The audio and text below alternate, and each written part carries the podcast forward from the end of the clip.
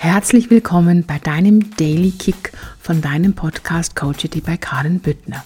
Heute was zum Thema Energieräuber. Ja, und du darfst dir, wenn du möchtest, gerne mal die Frage stellen, was hat das mit mir zu tun? Denn wie oft regen wir uns über Dinge auf, die uns eigentlich gar nicht wirklich in unserem Leben betreffen?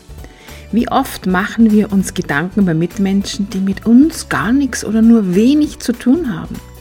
Wie oft interpretieren und analysieren wir Dinge, deren Hintergründe wir oft gar nicht kennen?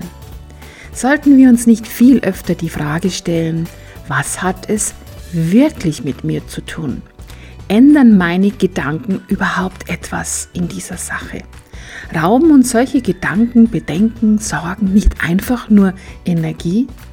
Wie viel Platz für produktive Gedanken würde denn frei werden, wenn wir uns auf uns selbst konzentrieren würden?